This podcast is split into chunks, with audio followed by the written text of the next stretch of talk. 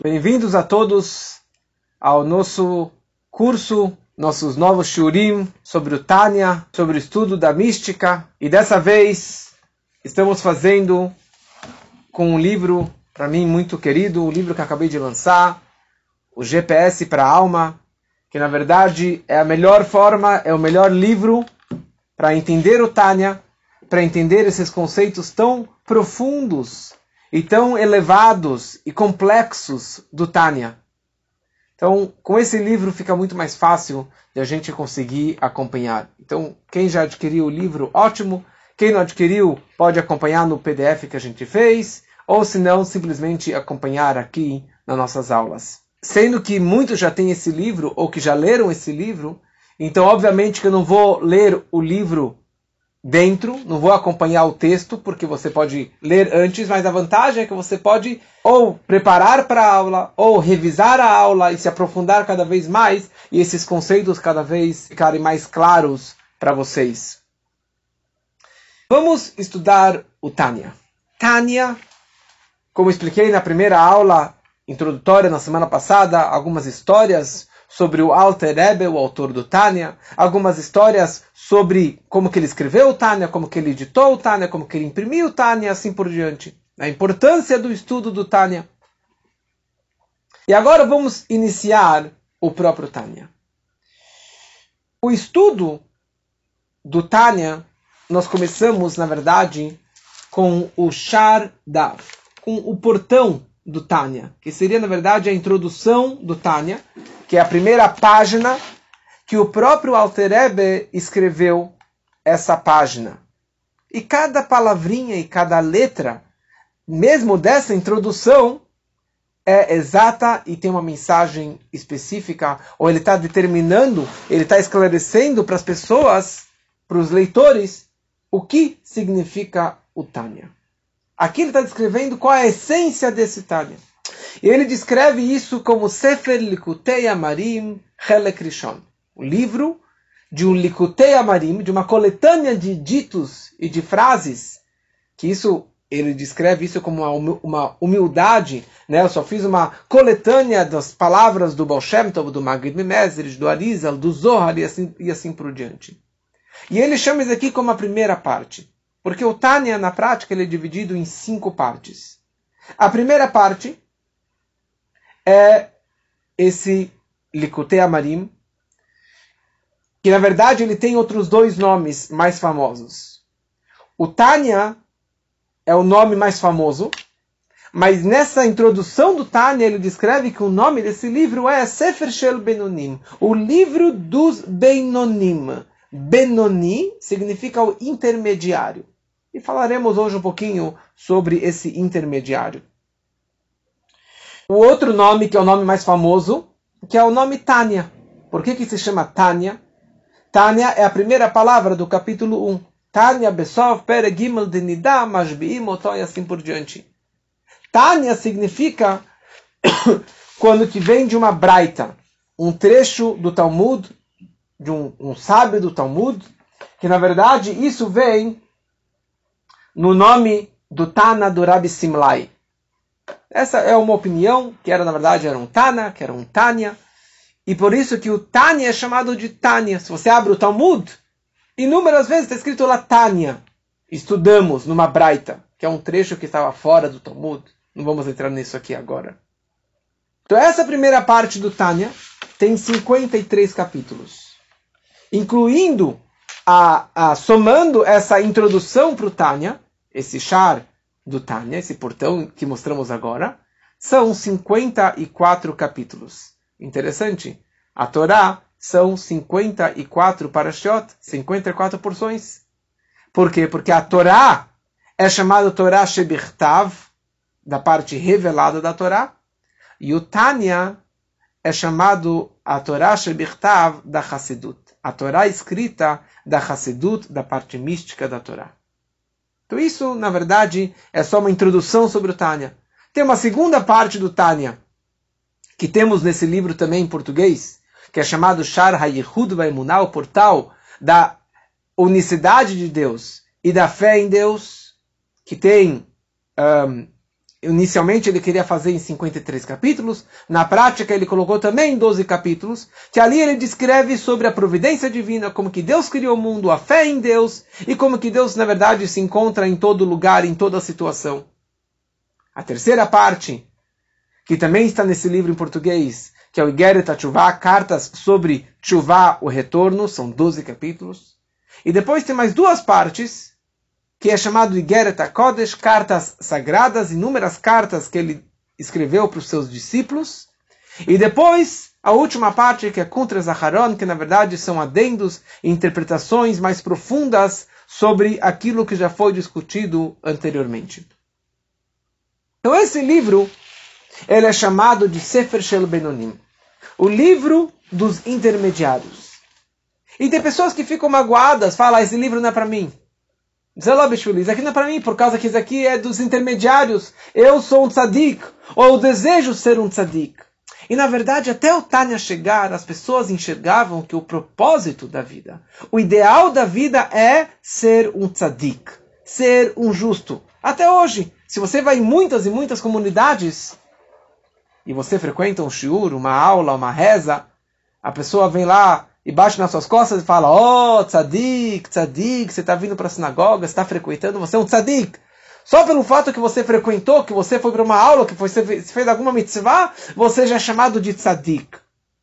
E na verdade, nos livros de Mussar, Mussar é uma outra linha que escreve uma linha mais talvez mais dura, descreve mais o castigo, ou uma outra forma de servir a Deus e chegar a Deus.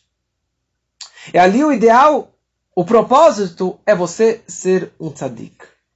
E ali eles descrevem isso como se fosse algo acessível para qualquer pessoa. Ser um tzadik. Este livro, o Alter Rebbe, ele escreveu para os Beinonim, para os intermediários. Ou seja, pessoas que não são tzadikim. E pessoas que, na verdade, também não são rechaim, não são perversos. E aqui, na verdade, que ele quer descrever esse livro para qualquer pessoa, falando: olha, saiba que o propósito deste livro é para você, para qualquer pessoa. Você não é um tzadik? Ótimo. Você não precisa ser um tzadik. O propósito da sua vida precisa ser um Benoni, um intermediário. Este shiur estamos fazendo em Refuash Lemah, de uma pessoa querida, Yitzhak Ben Miriam, que realmente possa ter uma recuperação muito em breve, se Deus quiser. Na verdade, o Alter Rebbe, ele escreveu um outro livro também, que se chamava Sefer Shel Tzadikim, um livro dos tzadikim. O livro dos justos, o livro dos tzadikim. Mas isso acabou se queimando, acabou desaparecendo, porque também não era uma receita popular, não era para qualquer pessoa. Então, quando a gente fala tzadik, rasha e benoni, então vão se acostumando com essas palavras que eu não vou ficar traduzindo todas as vezes. Tzadik significa justo. Rasha é o perverso, o transgressor. E Benoni é o intermediário. Então, normalmente, quando a gente chama alguém de um tzadik, ou de um rasha, ou de um Benoni, isso eu estou me referindo às suas atitudes, o seu comportamento, a sua aparência externa. Se a pessoa fez coisas mais positivas do que negativas, eu chamo ele de tzadik. Mais mitzvot, mais Torá do que transgressões, ele é um tzadik. Se ele fez mais transgressões, mais pecados do que boas ações, é seu pecador. Você é uma pessoa má, você é uma pessoa ruim, pessoa um pecador. Agora, se ele é hetzi hetzi, como se fala, nishtaí, nishtaer, nem para cá, nem para lá, ele cumpre mitzvot, ele faz transgressões, então eu chamo ele de Benoni. E na verdade, quando o Talmud quer descrever sobre o julgamento de Rosh Hashanah, quando é colocado todas as nossas ações, todo que, tudo que fizemos durante o ano é colocado na balança, então o Talmud descreve se a pessoa fez muitas mitzvot, muitas boas ações. Ele é chamado de tzadik, porque ele saiu justo vitorioso no seu julgamento. Se ele fez mais transgressões, ele é chamado de irachá, porque a balança caiu para o lado esquerdo. E se saiu equilibrado, então ele é chamado de Benoni. Só que isso é um, é um julgamento muito superficial. Ou na verdade é o que o juiz consegue enxergar. Ele não sabe o seu sentimento, ele não sabe o seu íntimo, ele não sabe aquilo que você está sentindo, aquilo que você passou, a situação que você estava passando, ou a, a sua sinceridade ou falsidade na hora que você fez aquele ato de bondade ou aquela crueldade. Ou seja, se a gente começa a penetrar um pouquinho mais a fundo no coração ou na verdadeira essência daquela pessoa, você vai começar a enxergar, na verdade, de, de uma maneira mais profunda e diferente do que você enxergou até agora. Porque nós temos, que nem o homem tem corpo e alma, nós temos a parte interna e nossa parte externa. Nós temos a aparência que engana. Assim também na Torá. Você tem a parte revelada da Torá, simples da Torá, e você tem a Hassedut, que é a alma da Torá, que é a parte mais profunda da Torá. Então, já que a gente está começando a estudar agora um pouquinho da parte profunda da Torá, que é o Tânia, que é a Hassedut, que é a cabeceira de toda a Hassedut, então a gente precisa entender, na verdade, enxergar o outro, enxergar a pessoa de uma forma mais profunda, mais autêntica e mais verdadeira. Ou seja, se você vira, vira para uma pessoa e você fala, aquela pessoa é realmente ela é esperta, ela é esperta que nem uma raposa. Obviamente que isso é o nome emprestado, é o nome figurativo, porque aquela pessoa não é esperta, ela não é uma raposa, ela é esperta e a gente considera ela como uma raposa. Você fala, ele é gordo que nem um elefante. Ele não é um elefante. Ou você fala que ele é ligeiro que nem um leopardo. Ele não é um leopardo. Você fala como se fosse um leopardo. Ou seja, eu, tô, eu não estou descrevendo a essência daquela pessoa. Eu estou descrevendo só a atitude o comportamento, a aparência daquela pessoa. Olha, realmente ela parece ser inteligente. Como tem uma história de um, de um grande mestre do passado, séculos atrás, Rabbi Yonatan Eifschitz, que os cientistas da época estavam tentando provar que eles conseguem mudar a natureza dos animais. Conseguem mudar a essência dos animais. Ou eles conseguem domesticar um animal. Domesticar um gato, um cachorro. E eles faziam, o que, que eles fizeram? Eles pegavam o gato e treinavam o gato como garçom. Vestiram o gato como garçom e colocaram a roupa, e o gato andava com a bandeja e servia as pessoas, todos os convidados da festa, com aquela bandeja. E Jonathan Avshit, ele foi, foi convidado, e no meio da refeição, ele tira do bolso uma caixinha, abre e sai dali um rato. E daí o gato joga a bandeja, joga o vinho e se suja, começa a correr para cá e para lá atrás do rato até que ele comeu aquele rato. A essência é imutável. O animal. A pergunta é se a nossa essência eu consigo mudar. As minhas atitudes, os meus comportamentos, que na verdade essa é toda a ideia do Tânia. Como que o Altareb escreve também nessa introdução do Tânia, ele fala a seguinte frase: que karov eilecha hadavar meod, beficha lasoto. Esta coisa, ou seja, esta coisa de amar a Deus e reconhecer a Deus, está ligado com Hashem de uma forma verdadeira e profunda, karov eilecha é muito próximo de você. No teu pensamento, na tua fala e na tua ação. Como explicaremos daqui um pouquinho mais para frente. Ou seja, existe um nome emprestado existe um nome da essência. Se você fala, esta pessoa é um Talmid Chacham, ele é um erudito, ele é um sábio. Então não é um apelido. Ele é uma pessoa sábia. É uma pessoa inteligente. Ou seja, isso demonstra, isso representa a essência daquela pessoa. Ou se você fala, ele é um médico. Essa é a essência dele, o poder dele curar as pessoas. Ele tem esse dom de curar aquelas pessoas. A mesma coisa aqui no Tânia, no momento que ele fala que alguém é um tzadik, tzadik significa literalmente um tzadik. A essência dele, ele é um tzadik. Não somente na forma superficial, mas na essência dele, quando a Torá fala que ele é um tzadik, todas, todas as expressões da, da essência da sua alma, da sua verdadeira identidade, ele realmente é um tzadik. Mas para isso, nós precisamos primeiro entender a, a estrutura da alma. Para eu saber, para conseguir julgar se alguém é um tzadik, ou se ele é um Benoni, ou se ele é um Rashá, eu primeiro preciso me aprofundar e começar a entender a, a estrutura da nossa nefesh, da nossa alma, para que a gente possa entender isso daqui mais a fundo. Na Torá, descreve aquela história, a nossa matriarca Rivka, que ela estava grávida depois de muitos anos. Finalmente ela engravidou e ela tinha gêmeos na sua barriga. Só que naquela época não tinha ultrassom e não tinha como saber que ela tinha realmente gêmeos. E ela estava sofrendo muito, de muitas dores.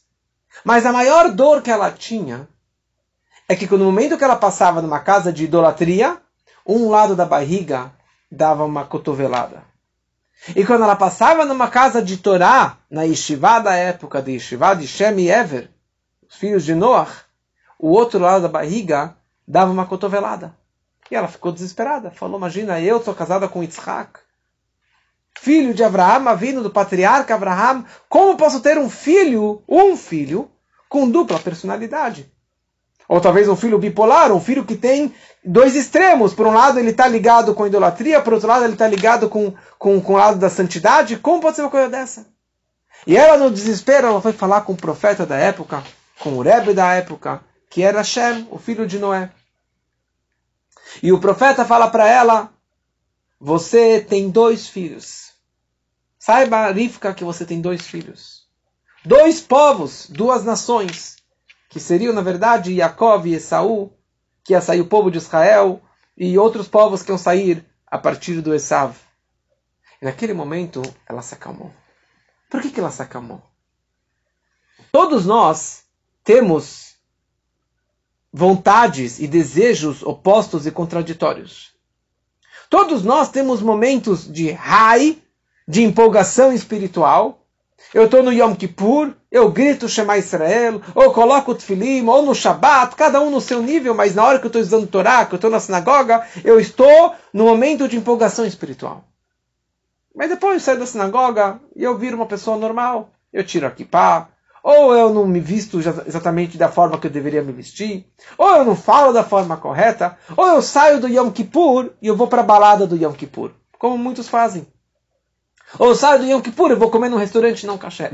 Ou eu saio do Yom Kippur e eu volto para minha vida normal, laica, que é totalmente contraditória ao Yom Kippur. Como que eu posso ter, na verdade, essa dupla personalidade? Eu estou me enganando? E muitos fazem essa pergunta para si mesmo. Será que eu estou mentindo? A quem estou enganando? Eu não sou religioso, eu não frequento todo dia. E você sabe o que? é melhor nem ir uma vez por ano, nem aparecer, porque eu estou me contradizendo. Então falou o profeta para Rebeca, para Rivka, você tem duas nações. Você tem dois povos. Um que vai para a santidade e outro que vai para o lado mundano. E essa é que é a grande novidade aqui do Tânia. A novidade do Tânia é que cada judeu ele tem duas nefashot.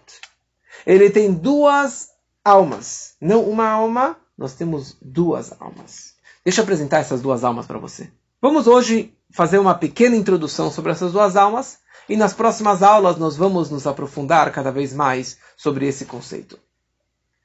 A primeira alma é a alma que é chamada de Nefesh Abahamit, a alma animal. Alma animalesca. É a alma vital, é a alma que nós sentimos o tempo todo. No momento que a criança nasceu, ou na verdade, no momento que ela já está na gravidez, ela já está com essa alma. O fato é que ela está se movimentando, que ela está comendo, que a mãe come, ou quando ela nasce, ela já nasce com esse nefesh abahamit, com essa alma animal. Por que, que ela é chamada de alma animal? De novo, gravem esse nome para que a gente não precise ficar repetindo e traduzindo o tempo todo. Nefesh abahamit uma alma animal.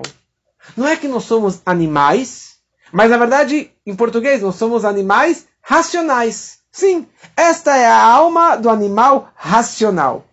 Ou seja, uma alma que enxerga o mundo, que enxerga a vida da mesma forma que o animal enxerga a vida. Enxerga o mundo. O animal, ele enxerga o mundo se preocupando somente em si. ele é totalmente egoísta, totalmente interesseiro. E qual que é a dedicação, qual que é a vida de um animal? Comer, beber, dormir, se multiplicar. Comer, beber, dormir e se multiplicar e prazeres. Essa que é a vida de um animal. Ele só enxerga a si mesmo. Ou seja, essa alma, ou esse nosso lado animalesco, ele enxerga o mundo que o mundo está girando ao meu redor. Tudo é para mim. Tudo é para me favorecer. E por essa razão, às vezes eu posso ficar nervoso porque as pessoas não estão me favorecendo. Ou seja, a, o que, que resume essa alma são três letrinhas. E-G-O, ego. O egocentrismo, o orgulho. Tudo está, na verdade, para me satisfazer. Ou seja, é uma alma interesseira. Totalmente interesseira. Talvez aqui seja um pouquinho radical, mas pare e pensa. Você consegue passar o dia inteiro sem falar eu, para mim, meu, o que eu penso, o que eu quero? Ou você consegue, na verdade, ajudar alguém de uma forma totalmente altruísta, totalmente desinteresseira? Ou seja, você vai, você vai fazer algo por alguém sem pensar em nada em troca. Nada que eu vou ganhar com isso. Eu vou te ajudar de qualquer maneira de ajuda, de qualquer forma de ajuda, e eu não vou ter nenhuma satisfação. Pelo contrário, eu vou perder meu tempo, meu, meu sono, meu dinheiro, meu trabalho para conseguir ajudar uma outra pessoa. Não existe. Hoje tudo é i. É iPhone, é iFood, é iTouch, tudo é i, tudo é ao redor do i. I love you. E na verdade a pergunta é como que eu saio disso? Ou será que tem algum problema de viver dessa forma? E se você enxerga o mundo ao nosso redor, todo mundo vive desta forma. 99% das pessoas vivem ao redor do seu ego, do seu conforto, da sua pessoa. Qual o problema de viver dessa forma? Qual que é a falha? Qual o problema de viver dessa forma? Mas na verdade o problema é que você está vivendo um ciclo vicioso, num ciclo que nem um animal. Ou seja, não tem como você se desprender disso, dessa alma animal. Por quê? Porque se eu não tiver interesse, eu não vou sair desse meu ciclo. E o pior de tudo é que todas as características deste animal são negativas. Dessa alma animal são negativas. Então, já que eu só penso em mim, eu fico nervoso, eu fico com raiva, porque alguém me magoou, porque alguém está fazendo concorrência, que alguém está me cutucando, alguém está tirando meu tapete. Ou tenho inveja de alguém que tem mais sucesso, que tem um carro melhor do que eu, que tem uma roupa melhor do que eu, tem um celular melhor do que eu, um emprego melhor do que eu. Ou seja, ele está me arriscando, arriscando o meu ego. E o pior de tudo, e escutem bem, é que você pode amar alguém, mas você ama com esta alma animal. Você ama alguém como uma consequência do teu ego, do teu orgulho, do seu egocentrismo. Na verdade, é um amor que vira um bumerangue. Por isso que o amor, a frase conhecida em qualquer idioma que você for falar, começa com eu. Eu te amo. I love you. Ani oevotcha. Amo. Em qualquer idioma que você for falar, a primeira palavra é eu. Depois tem uma coisa que se chama amor. E número três, você. Então, eu, I love you. Em inglês makes, combina melhor. Primeiro tem eu, tudo é eu. Eu amo muita coisa. Eu amo peixe. Por isso que eu mato peixe, eu como peixe. E eu amo você. E por isso que você está aqui do meu lado. Para você me satisfazer. Você vai me trazer amor, vai me trazer carinho, vai me trazer prazer. Então, você está do meu lado. No momento que você não me trouxer este amor, esse objeto, esse algo que está entre eu e você, então acabou este amor como que os casamentos estão se acabando cada vez mais rápido hoje em dia. Porque o homem só pensa em si. Então, já que eu penso só em mim, então, momento, enquanto você tiver a beleza, o dinheiro, as coisas que vão me satisfazer, comida deliciosa e as coisas que vão me alegrar, ótimo, você está do meu lado. Mas no momento que você já não me satisfaz, então eu não preciso mais de você, então tchau, acabou, tem divórcio, acabou as amizades, acabou o casamento e assim por diante. Ou seja, é um amor egocêntrico. É um amor que eu me amo, eu não te amo. Esse é o amor da alma animal. Este que é o amor da Nefesh Abahamit. E a boa notícia, e a grande notícia é, tem uma escapatória. Tem uma forma de sairmos desse ciclo vicioso e sairmos dessa alma animal. Porque Baruch Hashem nós temos uma segunda alma. Essa segunda alma é a nossa salvação. Ou é a salvação de Hashem dentro de nós. Essa alma é chamada Nefesh Haelokit, a segunda alma. É uma alma altruísta. É uma alma que busca a divindade. Por isso que o nome dela é Nefesh Haelokit, a alma divina, que a vida dela é buscar a divindade. Buscar algo fora de si. Ajudar o próximo de uma forma totalmente desinteresseira. E o Alter Rebbe, ele explica que cada Yehudi ele tem esse Nefesh Elokit. Todo judeu ele tem essa alma divina. E essa alma divina é um Helek Eloká Mimal Mamash. Um pedaço de Deus acima, literalmente, ao pé da letra. Ou seja, não é uma metáfora. É, tá bom, você tem um pedaço de Deus. Literalmente, nós temos um pedaço de Hashem que foi implantado e que foi colocado dentro de cada um de nós. Como que funciona isso? Na próxima aula, no capítulo 2, iremos interpretar isso aqui de uma forma melhor. Mas essa alma é uma alma totalmente desinteresseira. É uma alma que todo o propósito da sua vida, toda a sua ambição, seu desejo é pensar no próximo, pensar na bondade, pensar em Deus. E aqui nós temos duas almas a alma divina e a alma animal. A alma divina, ela quer sair e se conectar com Deus acima, e a alma animal, ela volta para si, ou ela vai para baixo, para o material, para o mundano, para o dinheiro, para os prazeres mundanos. E isso é comparado como uma vela. A chama da vela sempre está virada para cima. Qualquer direção que você virar a vela, ela sempre vai estar virada para cima, aquela chama. Isso representa, na verdade, essa espiritualidade que sempre quer sair dessa vela, quer sair do corpo, quer sair do material para se conectar com o espiritual, para se conectar mais ainda com a Hashem. Mas, por outro lado, por que a chama não se desprende? Porque tem a cera, tem o pavio, tem, tem, a, tem, tem o óleo, o azeite que segura aquela chama para baixo. Isso representa o corpo que está atraindo cada vez mais essa chama para baixo. Tá bom? Então qual o problema? Eu tenho duas almas. Uma alma aqui na sinagoga, na espiritualidade, e uma alma na rua.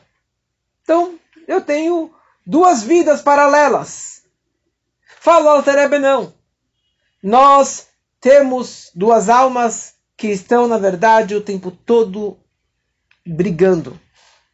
E nós temos dentro de nós uma batalha interna, constante e eterna.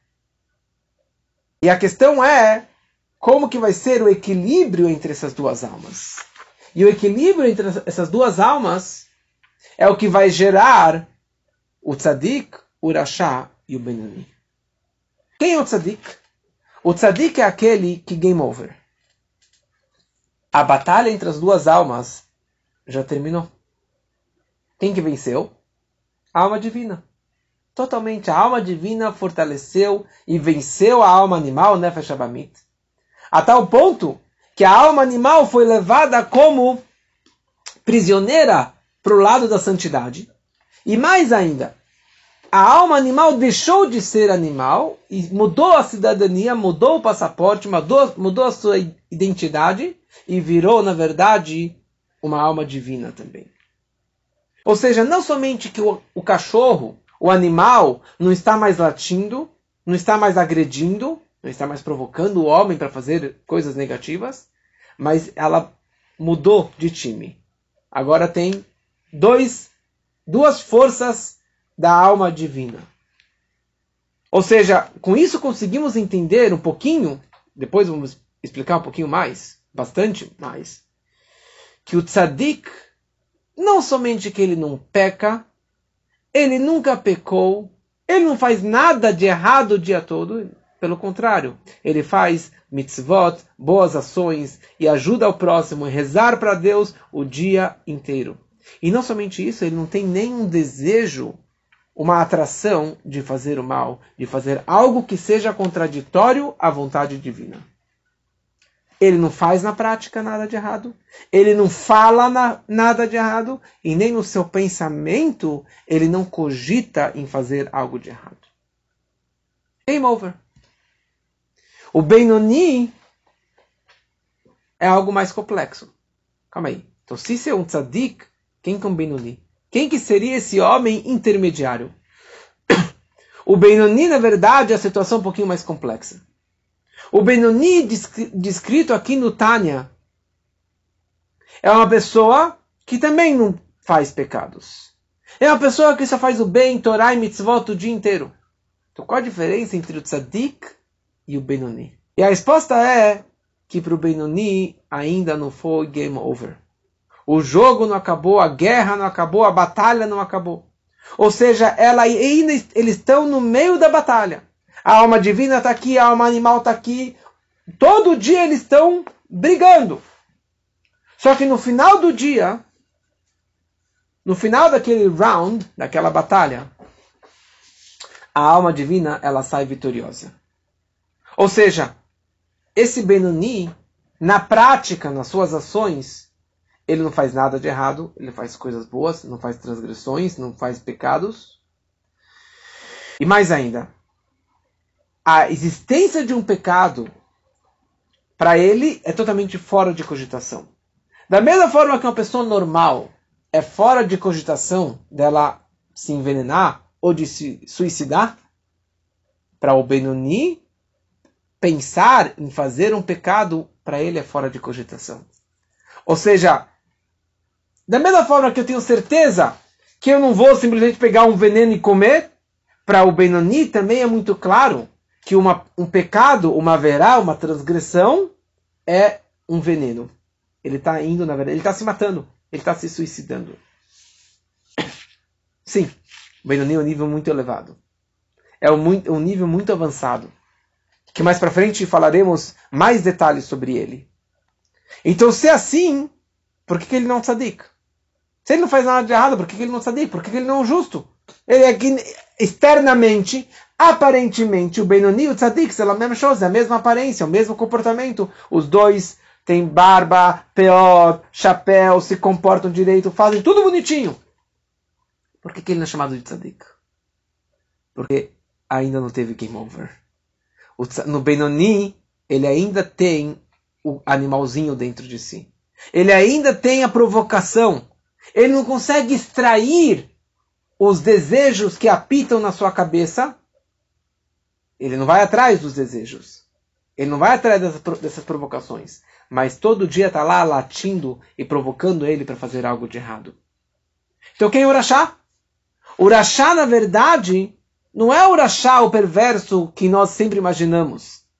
É o pecador, o cara que, que matou, que traiu, que abusou, que, que, que engana, que não faz nada, que nunca frequenta. Baseado aqui no Tânia, o Rashá pode ser uma pessoa extremamente religiosa. Uma pessoa que faz todas as mitzvot, que estuda a Torá o dia todo. Pode ser. Só que o quê? Essa pessoa, ela faz um pecado por ano. Só que um, o fato que ele não tem o controle absoluto sobre as suas atitudes. Ou seja, ele vai perder várias batalhas na sua vida, no seu dia a dia. Então, na verdade, isso ele acaba sendo chamado de um urachá, de um perverso. Ou seja, o mal que está dentro dele tem o potencial de se fortalecer e de superar e de fazer que ele peque na prática e faça o mau caminho. Em outras palavras, Urachá, para ele se envenenar ou se suicidar, não é fora de cogitação. Para ele pecar de vez em quando, tá, não sou tão religioso assim, ou de vez em quando escorregar, pisar na bola, para ele não é fora de cogitação. E isso já denomina ele como um Rashá. Ou seja, Rashá não quer dizer o cara pecador, o cara perverso, mas Rashá, aqui na essência da nossa alma, significa alguém que de vez em quando ele se permite ir ser levado pelo lado negativo. Então agora vocês todos estão pensando, então o que que eu sou? então que, que nível que eu me encontro? O que que eu sou? Se eu sou um tzadik? Eu acho que não. Benoni? Não sei. Provavelmente eu sou um rachá. E por essa razão, o nome do livro é Sefer Shebenonim. É o livro dos intermediários. Porque aqui, na verdade, o Alter Rebbe está descrevendo que você pode ser um Benoni. E você deve querer e almejar um dia ser um Benoni. Tinha um grande aluno do Alter Rebbe, se chamava Rabbi Hillel Meparit.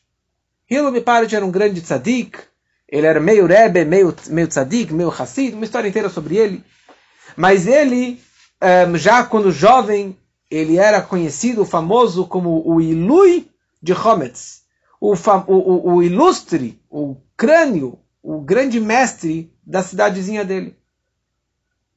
E quando ele conheceu o Tânia, os olhos dele brilharam de tanta luz, da, da, da luz profunda que tinha dentro do Tânia. E ele começou a estudar um pouquinho de Tânia, um pouquinho de Hassidut. No começo da sua carreira, ele estudava a semana inteira Gemara, Nigle, Talmud, e no Shabat, a partir do, da entrada do Shabat, do Kabbalat Shabat, ele colocava um talit junto com seu parceiro, com seu Havruta, e ficavam estudando o o dia inteiro, o Kabbalat Shabbat inteiro. E ele falou a seguinte frase: Eu pensava que eu era um tzadik gamur, eu pensava que era um tzadik, um justo, perfeito, maravilhoso. Imagina quanta Torá eu estudei a minha vida toda. Mas no momento que eles abriram o Tânia, eles entenderam que com todo o seu conhecimento, ele ainda não atingiu o nível de um Benoni. Então nós tiramos o talit que estava nos nossos ombros, abrimos a porta que estava trancada e saímos para fora. E daí que saiu essa frase, conhecida na Polônia, que era tzadik, com certeza eu não sou. E halevai Benoni, oxalá quem dera que eu realmente eu possa ser um Benoni. E a grande pergunta é, como funciona essa batalha? Como vencer essa batalha? Porque a alma divina representa luz e a alma animal e o mundano representa escuridão. Muitos, quando têm problemas na vida, quando têm dificuldades na vida, escuridões na vida, testes na vida, eles vão pegar um bastão, um cajado e vão começar a empurrar a escuridão com as mãos. Vão tentar descartar aquele problema, aquela dificuldade, aquele pensamento negativo, ou aquela pessoa negativa na frente dele, vão tentar empurrar e lidar com aquele problema. A base da Hassidut e a base do Tânia vem nos ensinar que me'at or docher bechoshech. Pouca luz afasta muita escuridão. Se você está num quarto escuro, totalmente preto, como que você afasta essa escuridão? Acenda um fósforo uma vela, uma lâmpada, acabou a escuridão. Se você quer afastar a alma animal, você quer afastar o negativo, você quer afastar o ego, o orgulho, a raiva, a briga, a discórdia, os testes da vida, os problemas da vida, não adianta você ficar brigando contra o cachorro, contra o seu animal, contra o seu ego. Simplesmente acenda um fósforo.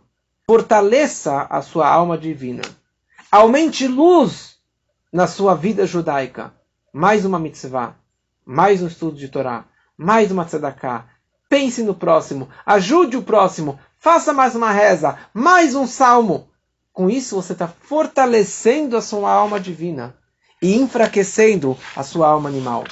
Tem uma história inteira que eu não vou contar agora porque está no livro, vocês podem ler essa história, que é uma história incrível, descrevendo os testes da vida, que os testes, na verdade, eles vêm para a nossa vida para nos testar, para nos fortalecer a nossa fé e a nossa esperança e a nossa reza em Hashem. E entender que, na verdade, tudo que acontece ao nosso redor é um teste que Hashem está nos testando.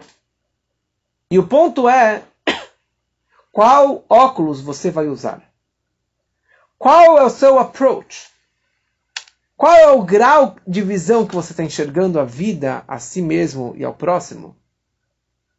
Então, se você enxerga o mundo com os óculos da alma animal, ou seja, você enxerga o mundo com lentes que são, na verdade, um espelho, você se enxerga o dia todo, é uma vida egoísta, você vida, vive, vive a vida com os olhos, com os óculos da alma animal, que eu sou o centro do universo, tudo está ao meu redor, todo mundo está aqui para me servir, para me ajudar, e oi vavoi, coitado daquele que me cutucar e que me provocar e que me arriscar o meu crescimento e meu orgulho, ele vai apanhar. E isso, na verdade, é, é uma opção. Você pode viver a vida como que a maioria das pessoas vivem, só pensando em si. Mas no momento que você coloca o grau, os óculos da alma divina, da Nefesh Elokit. Então você vai enxergar o mundo da forma que Deus enxerga o mundo. Você vai enxergar o mundo e a presença divina e Ashgaha Pratit, a providência divina particular que acontece em todo lugar, em qualquer pessoa, em qualquer situação. Então você acaba derretendo esse teu ego. E você começa a enxergar a vida de uma forma totalmente diferente. Que possamos trocar os nossos óculos e enxergar a vida de uma forma altruísta, de uma forma mais positiva, de uma forma mais divina, e assim seremos mais felizes e faremos desse mundo um mundo muito melhor. Espero que gostaram dessa primeira aula. Eu guardo vocês, se Deus quiser, na semana que vem, no capítulo 2 do Tânia.